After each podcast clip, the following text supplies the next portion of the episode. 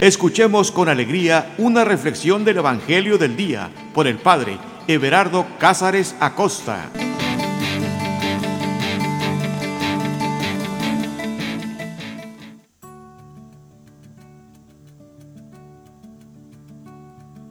Carta de amor. Que no se nos olvide, eso es la Sagrada Escritura para ti y para mí, para cada uno de nosotros. Una carta de amor que encierra toda una historia de romance, toda una historia épica de amor. ¿A quién no le gustan las historias de amor? Yo creo que a todos. Bueno, habrá una que otra persona que quizás no les gusta porque simplemente nunca han experimentado lo que es el amor o han tenido muy malas experiencias. Porque ciertamente entrar en esta sinfonía del amor es entrar como en una montaña rusa. Va a haber momentos muy hermosos y va a haber otros momentos donde la adrenalina la sentiremos hasta los pies y la cabeza. Pero si permanecemos arriba del carrito, si permanecemos arriba, fieles, podremos experimentar la mejor historia de romance y de amor en nuestras vidas. La Sagrada Escritura así es. Está llena de historias, pero hagamos una pausa. No hablemos tanto de las historias que en ellas contiene, sino piensa en esto. Es tu historia. es tu historia. Así como lo oyes. La Sagrada Escritura habla de tu historia. No hay secretos que estén así escondidos, no, aquí está. Ante ella, todo queda al descubierto. Y si prestamos atención, también vamos a ver, de una manera anticipada, lo que nos va a suceder en esta historia de romance entre Dios y tú, y entre la forma en cómo le respondemos a Él. Y como toda historia de amor, también tiene sus altibajos también tiene esos momentos de tensión, esos momentos de abandono, pero como dice el libro Cantar de los Cantares, al final, el amor es más fuerte que la muerte. Afianzarnos y agarrarnos de esta historia, de este texto, de esta carta, es tener la seguridad de que no nos vamos a perder en esta aventura. Es la seguridad de que no nos vamos a bajar antes de tiempo del carrito que te lleva a la montaña rusa.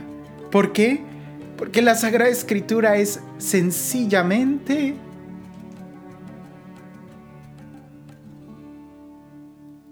una carta de amor. No se nos olvide, es Dios quien quiere hablarnos al corazón.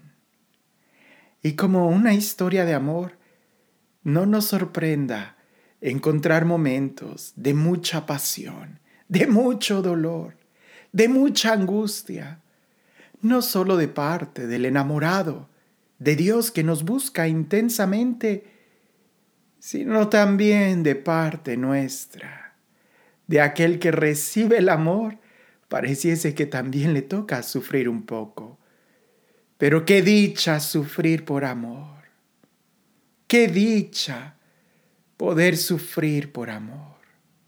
Por eso, en este momento, ponte tus audífonos, abróchate los cinturones, súbele el volumen y prepárate para este viaje como la montaña rusa, donde subiremos y bajaremos, pero sobre todo permaneceremos en el amor de Dios. Que nada te distraiga el texto del día de hoy es muy fuerte. Así que vamos a iniciar en el nombre del Padre, del Hijo y del Espíritu Santo. Ven Espíritu Santo, llénanos de ti. Ven amor del Padre y del Hijo, llénanos de ti. Ven dulce huésped del alma, llénanos de ti. Espíritu Santo, tú que desde el principio de la creación ya la conocías y te movías en ella.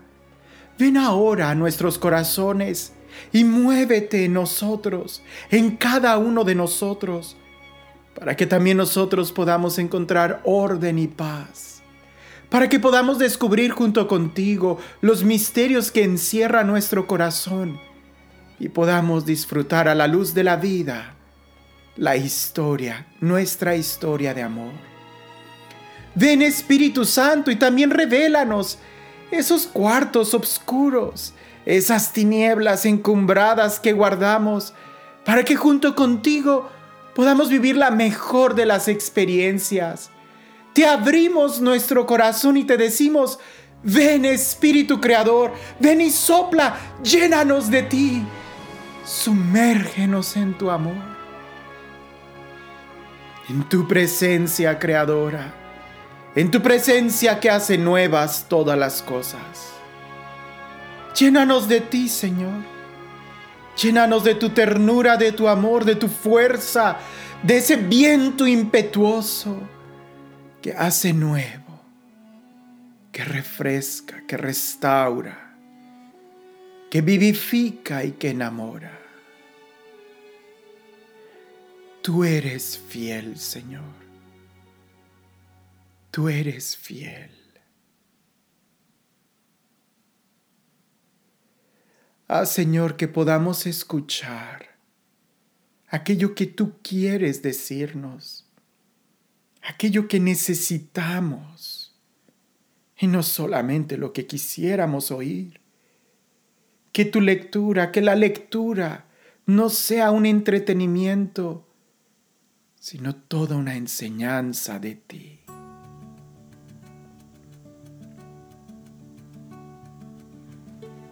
El texto que vamos a leer está tomado del Evangelio según San Mateo, capítulo 10, versículos del 16 al 25. Del Evangelio de San Mateo, capítulo 10, versículo 16 al 25. Y dice así. Mirad que yo os envío como ovejas en medio de lobos. Por eso, sed sagaces como las serpientes y sencillos como las palomas. Guardaos de los hombres, porque os entregarán a, las, los tribunales, os azotarán en sus sinagogas, y seréis llevados ante los gobernadores y reyes por causa mía para que deis testimonio ante ellos y los gentiles. Pero cuando os entreguen, no os preocupéis de cómo o qué debáis de decir, porque en aquel momento se os comunicará lo que vais a decir. Pues no sois vosotros los que vais a hablar, sino que será el Espíritu de vuestro Padre quien hable en vosotros. Entonces, el hermano entregará a la muerte al hermano y el padre al hijo. Y se levantarán los hijos contra los padres para hacerles morir. Y todos odiarán a causa de mi nombre, pero quien persevere hasta el fin, ese se salvará. Cuando os persigan en una ciudad, huid a otra. En verdad os digo, que no acabaréis las ciudades de Israel antes que venga el Hijo del Hombre. No está el discípulo por encima del Maestro, ni el siervo por encima de su Señor. Al discípulo le basta llegar a ser como su Maestro y al siervo como su Señor. Si al amo de la casa le han llamado Belcebú, ¿cuánto no más a los de su misma casa.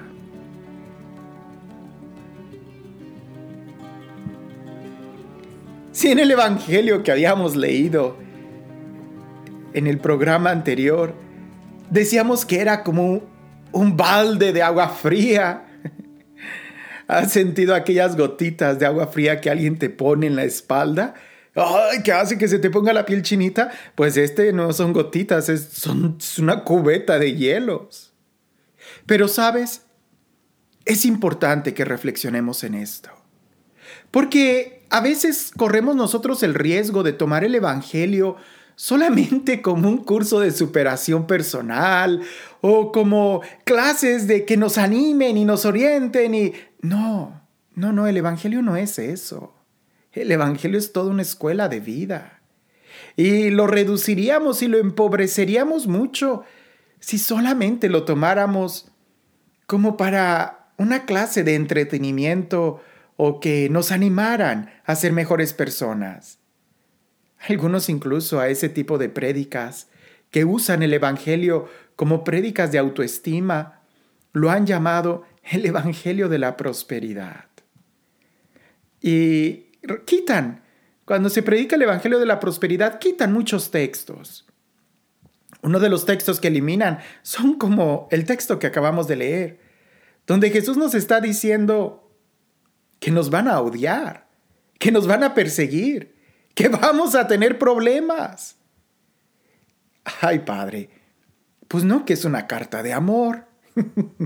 sí, es una carta de amor, pero no es de color rosa, no. Es directa, dura, sólida. Es solamente para valientes que se aventuran a amar con propósito. La Sagrada Escritura nunca puede ser tomada como un colchón o una anestesia, sino que más bien es como una espada que debe de penetrar lo más profundo de nuestro corazón para que descubra nuestras intenciones. Jesús no miente. Jesús habla del amor de Dios con tanta firmeza como aquel que lo ha podido experimentar. Es Jesús quien nos enseña a llamar a Dios Padre, Abba, Padre nuestro. Es aquel que nos enseña a abandonarnos en su regazo y confiar en que todo estará bien. Pero la mejor enseñanza que tenemos de Jesús, cuando nos habla de la providencia, del amor y de la fidelidad del Padre, la encontramos en la cruz donde Jesús, aquel que nos hablaba de la ternura del Padre, extiende sus brazos en ese signo indeleble de la nueva y eterna alianza, donde sus brazos extendidos, como aquel que va a dar un abrazo, pero más bien como aquel que está siendo crucificado, porque es ahí donde Él también nos muestra lo que significa responder al amor incondicional del Padre, siendo incondicionales con Él. Jesús no miente. Y aquel que quiera lanzarse a esta aventura de romance, aquel que quiera lanzarse a una aventura con propósito, tiene que estar muy claro de lo que le va a esperar. Desde el principio, Jesús le dijo a sus discípulos, aquel que quiera ser mi discípulo, que tome su cruz y que me siga. ¿Para qué se toma la cruz? ¿Para qué tomas una cruz? ¿Quién era los que cargaban las cruces? ¿Y para qué las cargan? Sino para morir en ellas. ¿Eso suena romántico? Padre, como que en esta ocasión no es una carta de amor, sino una carta de condena. no, no, no, no. Sí, sí es una carta de amor. Porque el amor no oculta nada. El amor es verdad. Presta atención. Jesús dice, Mi, mirad que os envío como ovejas en medio de lobos. ¿Te has imaginado esa escena? Una pobre ovejita en medio de lobos. No de uno ni de dos. En medio de lobos, de una jaurilla. Ahora, el consejo que nos da es, por eso sed sagaces como las serpientes y sencillos como las palomas. Hablemos primero de las palomas. sencillos como las palomas. La paloma, la paloma es un animal que muy pronto puede confiar, confía. las has visto en los parques. Baste con que les pongas pocos granos para que se acerquen y hasta pueden comer de tu propia mano.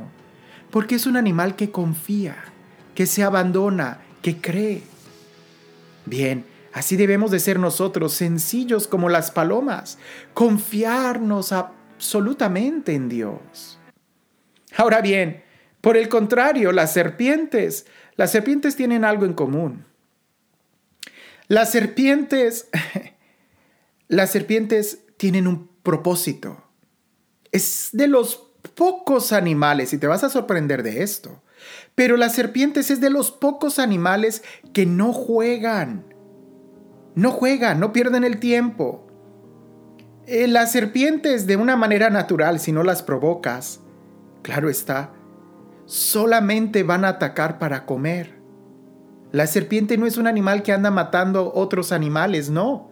¿Verdad? Cuando, cuando agarra una presa es porque se la va a comer. Si no, no la muerde, si no, no la ataca. A diferencia de, por ejemplo, los gatos o los perros, los gatos pueden matar a un ratón y lo dejan ahí muerto. La serpiente no. La serpiente se mueve con un propósito. Así nos invita Jesús. Tener un propósito y al mismo tiempo ser sencillos. En el texto que meditamos en el podcast anterior, hablábamos de confiar en Dios y no en las riquezas. ¿Recuerdas? No llevar oro, no llevar plata, no llevar sandalias, no llevar túnicas, no llevar bastón. Todo eso nos hablaba de confiar absolutamente en Dios y no en las cosas materiales. Pues bien, en este texto nos habla de confiar absolutamente en Dios y no en las personas. Así es. También hasta en eso debemos de ser muy astutos. Porque en tu matrimonio tú deberías de confiar, en primer lugar, en Dios. Y no en tu esposa. Y no en tu marido. No, no te estoy diciendo que desconfíes. Esa es otra cosa. Una cosa es desconfiar y otra cosa es confiar. Pon tu confianza en Dios y Él no falla. ¿Cómo me impactó a mí aquel texto en el Antiguo Testamento que dice, maldito el hombre que confía en el hombre? el corazón del hombre es traicionero.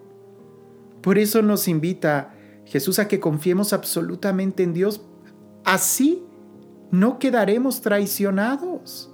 Así no quedaremos heridos. Y nos está advirtiendo, guardaos de los hombres, porque os entregarán a los tribunales, os azotarán en las sinagogas y os seréis llevados entre los gobernadores y reyes por causa mía, para que deis testimonio ante ellos y los gentiles. Seremos odiados. ¿A quién le gusta ver a un enamorado? Cuando tú buscas a Dios, cuando tú eres libre, cuando tú estás enamorado de Dios, eres libre, nadie te manipula. Claro que vamos a tener muchos enemigos. Por eso el texto Jesús nos lo dice de una manera muy clara. Y sí es cierto, vamos a tener un sufrimiento y vamos a enfrentar un sufrimiento.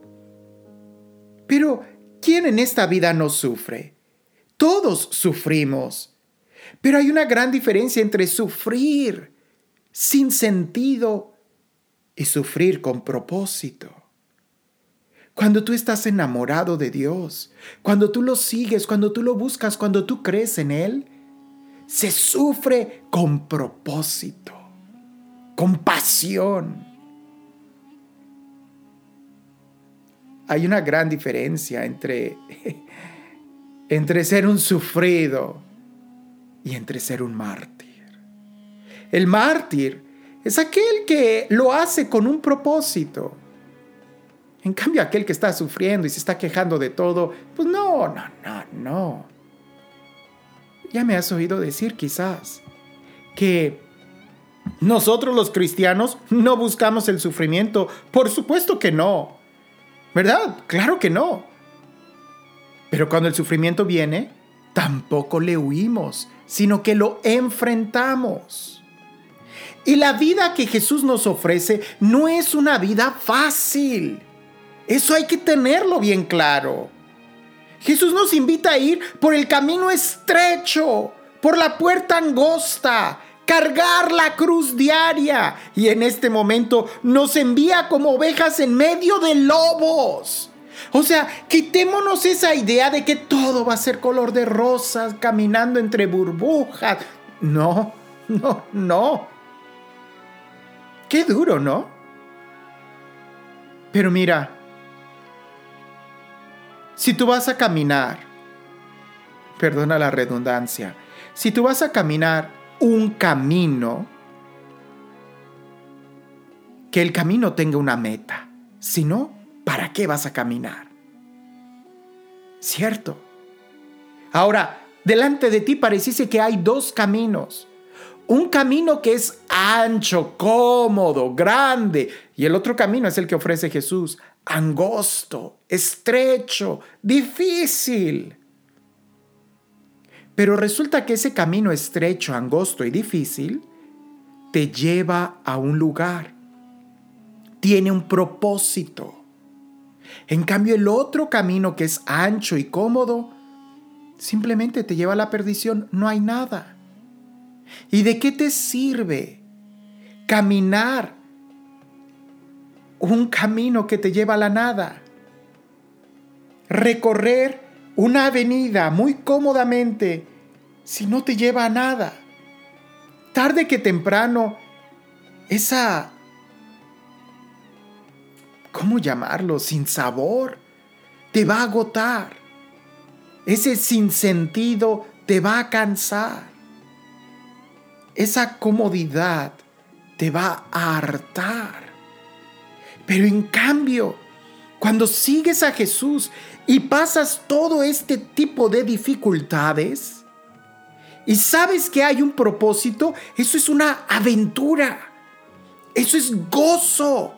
Eso eso es una una batalla épica, digna de alguien que ha abrazado la cruz como estandarte y que no se detiene. ¿Te das cuenta? El texto va a seguir diciendo, pero cuando os entreguen, no os preocupéis cómo o qué debáis de decir, porque en aquel momento se os comunicará lo que vais a decir.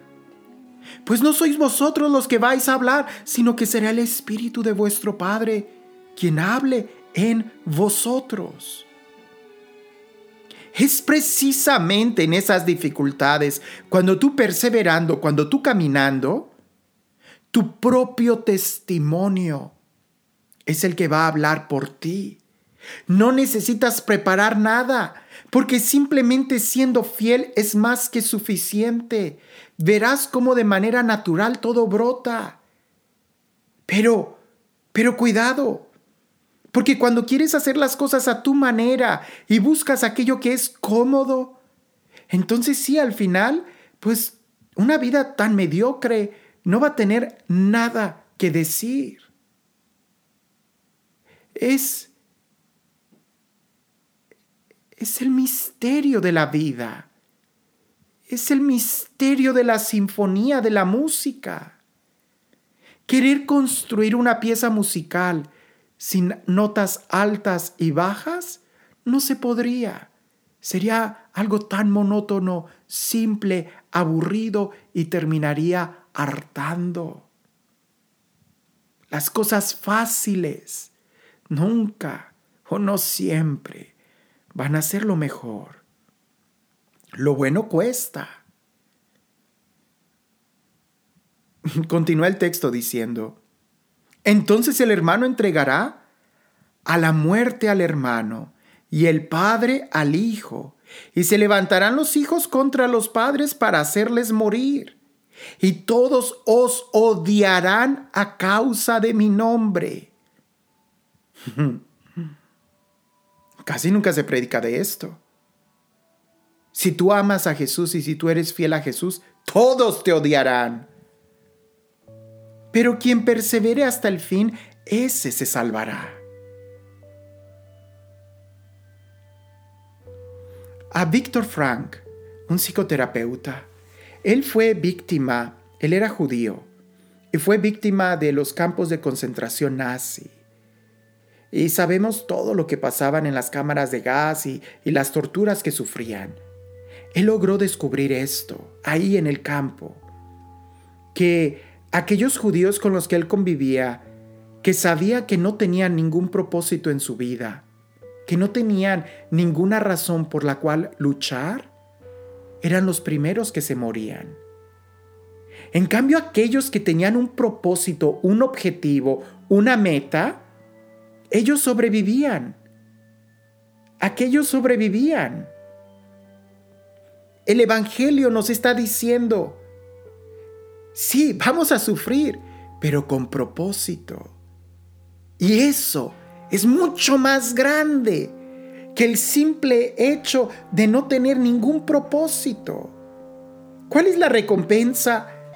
Dice Jesús, no está el discípulo por encima del maestro ni el siervo por encima de su Señor. Al discípulo le basta llegar a ser como su maestro. Qué dicha el poder ser como Jesús. Sí hay que sufrir, pero con propósito, con meta, con objetivo, buscando la fidelidad y siendo fieles a Dios porque el enamorado no se cansa ni descansa. Y eso no significa que no pase por dificultades. Al contrario, es en la fuerza del amor donde nada lo detiene. La pregunta para nosotros es, ¿qué tan fuerte es nuestro amor que seremos capaces de cruzar los desiertos más áridos, las dificultades y las traiciones más grandes, con tal de llegar al amado. ¿A quién no le gustaría ser como Jesús? ¿A quién no le gustaría llegar al cielo y decir, mira, mira mis manos, también fueron traspasadas como las tuyas. Mira mi corazón, también fue traicionado como el tuyo pero aquí estoy, perseveré, porque tú me amaste primero.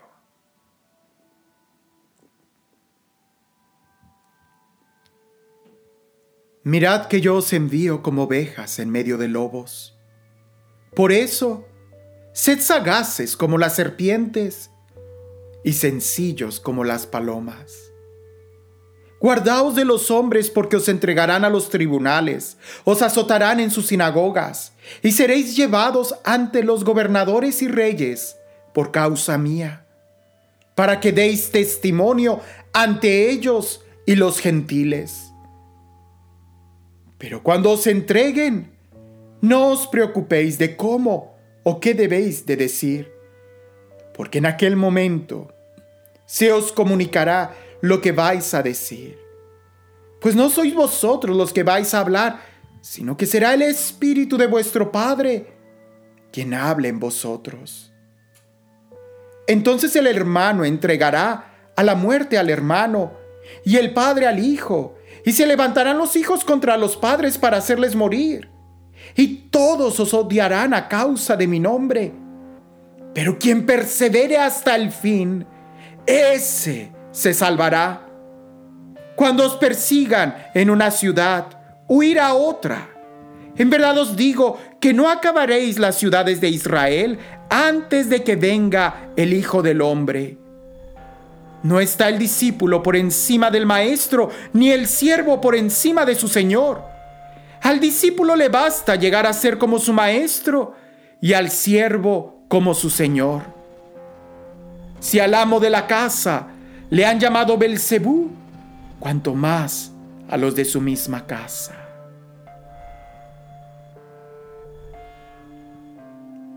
El Señor esté con ustedes.